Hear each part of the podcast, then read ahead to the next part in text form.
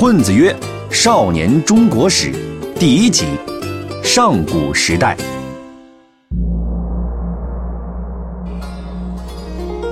尧舜禹夏商周，春秋战国大乱斗，一个秦，两个汉，三国英雄点个赞，东西晋，南北朝，风流奇葩乐逍遥，隋姓杨，唐姓李，宋辽金夏在一起，元明清，帝王丸。皇上丢了金饭碗，混子哥每周见，中华上下五千年。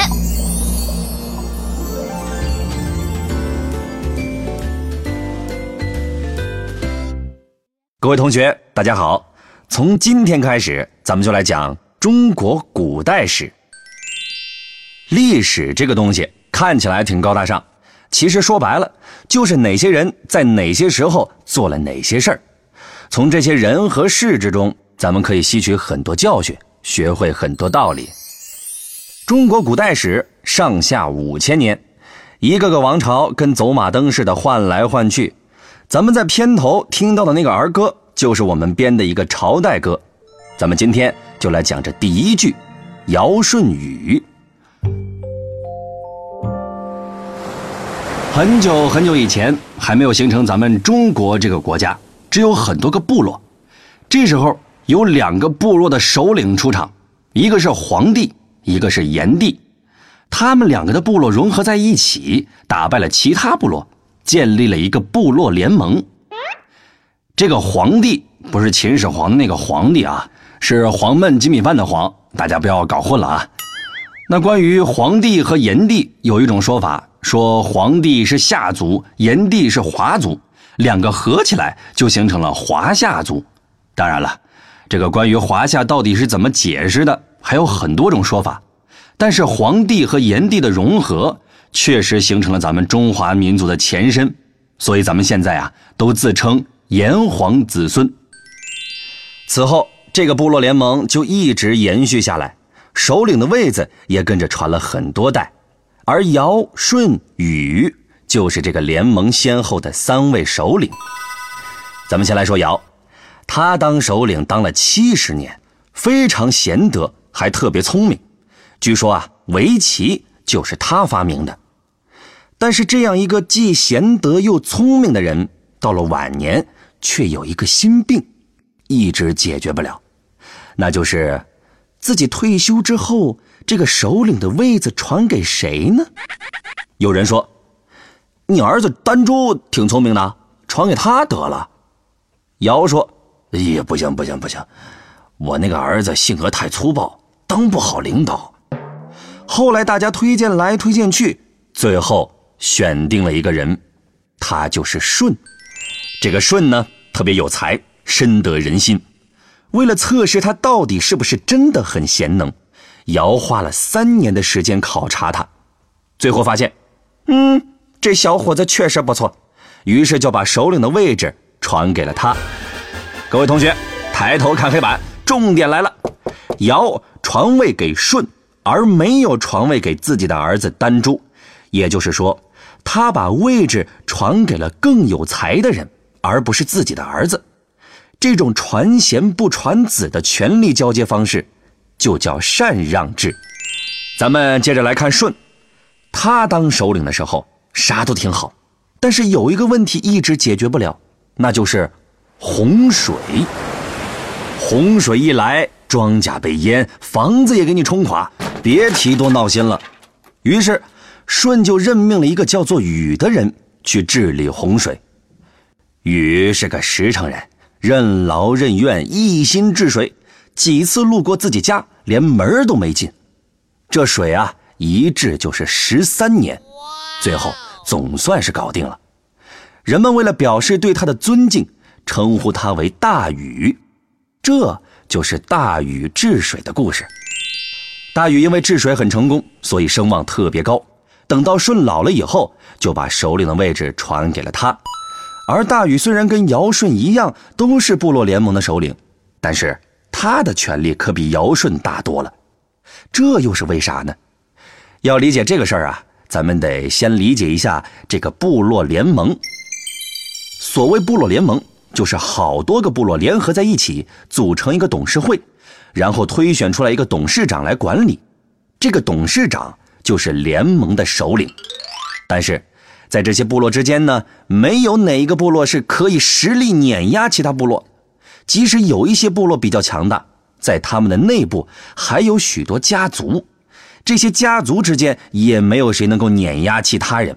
所以，在尧舜时代是没有人能真正统一所有部落的。那问题来了，为啥大禹就能做到呢？这是因为啊，治水是个特别庞大的工程。必须得统一规划，哪个部落都不能自己搞定，必须要合作，而且要调动非常多的人力物力。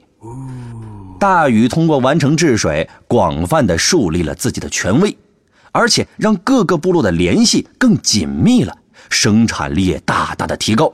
再加上他所在的夏部落实力爆炸，所以他说的话，嘿嘿，就没人敢不听了。但是。大禹的权力太大了，等他退休以后，这首领的位置交给谁呢？按照此前的传统，还是应该把首领之位禅让给别人。不过夏部落的人就不干了，我们这么厉害，凭什么还让别人当老大呢？于是，大禹的儿子启就夺取了首领的位置，开创了夏朝。从此之后，家族内部交接权力的世袭制。就代替了禅让制。世袭制虽然听着不好，但是相对来说比较省事儿，不然每次都要禅让给一个 让大家都心服口服的人。但是这个心服口服的标准太难定了，到时候大家瞅来瞅去互相不顺眼，左一句你瞅啥，右一句瞅你咋地，一言不合再打起来，可咋整呢？世袭制就好办了，把继承人圈定在家族内部。比较好选，权力的交接相对来说更稳定，国家也就更稳定。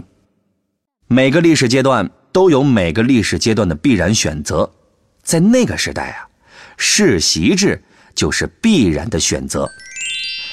但是禅让制虽然被取代了，却没有完全的消失，因为尧舜禹禅让传位的这种方式，听起来实在是太美好了。所以，在中国之后改朝换代的时候，经常会搞一场禅让的秀，意思就是，这可不是我抢你们家的啊，是因为我像尧舜禹那么贤能，所以是你让给我的。这个秀的流程也比较固定，大概就是这么个情景。这个皇帝我当的不好，你来当吧。哎，使不得，使不得，使不得，哎，还是你继续当吧。我是真心让给你的，不是你抢我的。哎，不行不行不行，嘿嘿，这叫啥事呢？哎，不好不好不好！你要是不当，那老百姓得多失望啊！哎呀，哎，你好像说的也对，啊，那行，我就勉为其难一下，当一下皇帝吧。大概就是这么个互飙演技的秀，在历史上频繁的上演。以后啊，咱们再慢慢的会讲到。话说回来。世袭制取代禅让制虽然是个历史的规律，但是世袭制本身有个特别大的坏处，那就是有资格继承皇位的人就那么几个人，赶上个人品好又聪明的当老大还凑合，要赶上个败家子儿当老大，那全国人民都得陪着遭罪啊！这不，大禹的儿子启建立了世袭制的夏王朝，他本人还是挺能干的。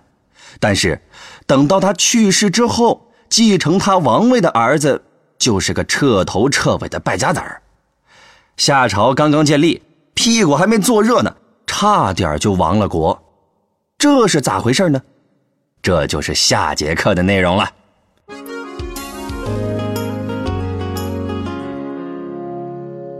最后啊，咱们来总结一下这节课的内容，讲的就是上古时代皇帝统一了各个部落。建立了部落联盟，尧舜禹是部落联盟前后的三位首领。大禹通过治水获得了极高的威望和实力。大禹去世之后，禹的儿子启夺取了王位，从此世袭制也就取代了禅让制。夏朝开始。好了，这一集咱就讲到这儿。如果大家还没听够，没关系，我们还制作了生动有趣的漫画图文，帮助大家总结和理解本节课的内容，就在下方的全文阅读里。不管是课前预习还是课后复习都有帮助，推荐大家看一看。好了，咱们下一期再见。